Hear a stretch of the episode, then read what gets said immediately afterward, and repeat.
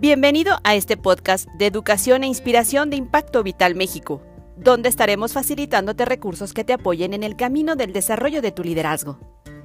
Estás escuchando el episodio Valorando las diferencias en mis relaciones, que forma parte del programa 21 días entrenando mi comunicación efectiva. Te saluda Nareli Pérez, directora de Impacto Vital México y coach del programa. Si no estás en dicho programa, no te preocupes. Estoy segura que este audio te será de gran utilidad si estás interesado en fortalecer tus relaciones familiares, de pareja, con tu equipo de trabajo, con tu jefe, con tu socio. Y a ti, que estás en el programa, bienvenido a complementar lo que has estado viendo durante las clases. A lo largo de mi trabajo como coach, entrenando a equipos en su liderazgo, a padres de familia, a jóvenes emprendedores, un tema constante es la dificultad para gestionar las diferencias que surgen en las interacciones, ya que cada miembro de ese equipo, de esa familia, tiene su propia historia, sus propias ideas. Por lo tanto, es inevitable la aparición de conflictos por las distintas maneras de pensar, de actuar y los distintos puntos de vista. Y esto muchas veces constituye un gran reto. Por ejemplo, Muchas empresas están viviendo el choque generacional. Se dice que para el 2030 el 50% de los trabajadores serán lo que se conoce como la generación Facebook o los también llamados millennials. Eso evidentemente es un factor que reta a las empresas a saber gestionar las diferencias. Ni se diga lo que ocurre entre los padres y sus hijos adolescentes, ¿verdad? Por mencionar otro ejemplo. Las maneras de pensar son diversas. Así que, ¿Cómo puedo crear efectividad cuando hay diferencias? Muy bien. Un primer paso es precisamente valorar las diferencias, que es muy distinto a resistirlas, evadirlas o juzgarlas. Valorarlas significa aceptar que el otro ve las cosas de una manera distinta, tal cual, esto no significa que debamos necesariamente estar de acuerdo con su manera de ver las cosas. Es simple y sencillamente reconocer la diferencia. Una vez que la reconoces, date la oportunidad de ver esa diferencia sin catalogarla o juzgarla, como buena, mala, mejor, peor, pasada de moda, muy liberal, etcétera, etcétera, etcétera ya que en el momento que le pones una etiqueta, ¿sabes qué pasa? Estás concentrándote solo en tu punto de vista y desde ahí será muy difícil avanzar. Puede sonar complicado.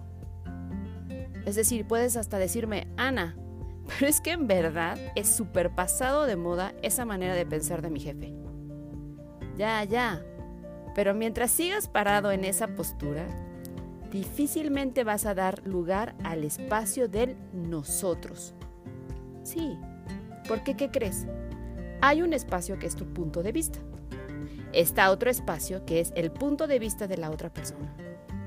Y también hay un tercer espacio que se llama en nosotros. Hmm. ¿Y en qué consiste? A ver, sigamos explorando.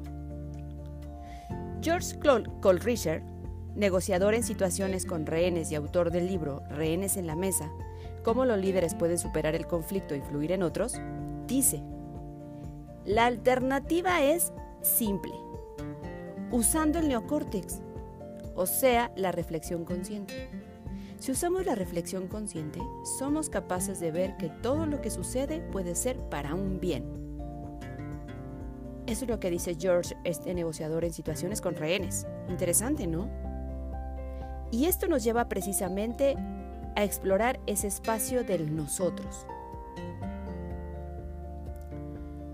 ¿Qué tal si se preguntan, ¿en dónde cohabitamos ese nosotros? ¿Qué sí nos une? ¿Nuestra visión de la familia? ¿Nuestro proyecto? ¿La misión de la empresa? Entonces, ¿cuál podría ser el para qué de estos diferentes puntos de vista, de estas diferencias? ¿Cuál será el bien escondido dentro de este conflicto? Por ejemplo, la discusión con tu pareja puede ser el inicio de una relación mucho más profunda, si ambos están dispuestos a afrontarlas desde la apertura y la sinceridad. El conflicto en un proyecto puede ser la oportunidad para que los miembros de un equipo conozcan sus límites personales y eso desarrolle mayor confianza en el equipo.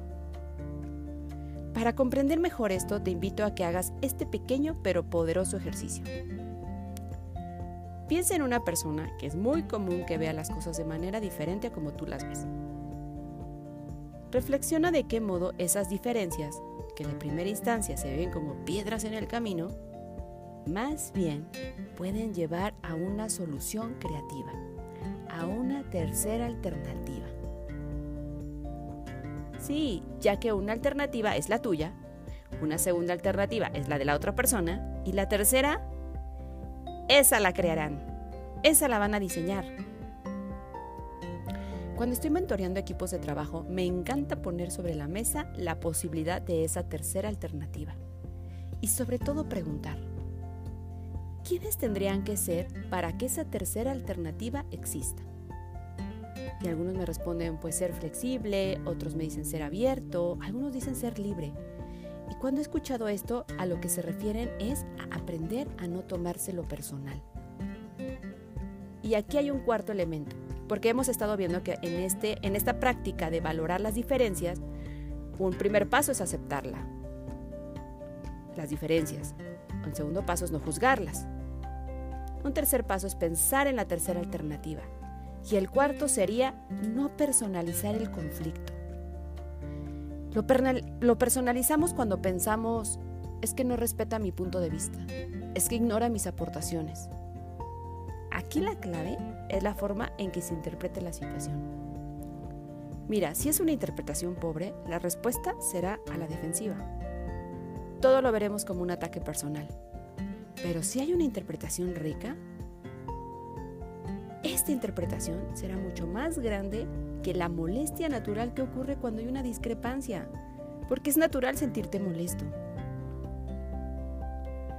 Y también de repente me han dicho, a ver Ana, yo estoy abierto, pero el otro no. O sea, yo sí estoy abierto a buscar una tercera alternativa, pero ¿qué pasa si el otro no? A lo que yo les pregunto, ¿cómo sabes que no está abierto? Y me dicen, porque cuando hablo del tema se cierra. Y también le pregunto, ¿estás seguro que has abordado la situación desde una postura 100% abierta o has pretendido que estás abierto, pero en el fondo quieres controlar el resultado? Ajá. Ahí el 99% de las veces me han dicho, mm, la verdad, en el fondo estoy controlando el resultado de esa charla. Así que aquí viene otro quinto elemento, un nuevo descubrimiento. ¿Realmente estoy yo abierto? ¡Boom! un nuevo descubrimiento, ¿verdad? Bien, pues te dejo con esas reflexiones de este tema de valorando las diferencias. Y cierro con este principio de la programación neurolingüística, que confío que te apoyará en esta exploración. En todo sistema, el elemento más flexible será el que mantenga el control. ¿Qué tal, eh? Parece una paradoja, ¿no? En todo sistema el elemento más flexible será el que mantenga el control. Se refiere que ante la rigidez de pensamiento y estrechez de miras, la flexibilidad es la que realmente va a permitir salir adelante de esos eventos que se perciben como complicados, ya que contamos con mayores alternativas para dar respuestas a las circunstancias, tendremos mayores ventajas que en el pasado, donde solo había una o dos opciones. ¿Qué tal? ¿Qué te ha parecido esta sesión?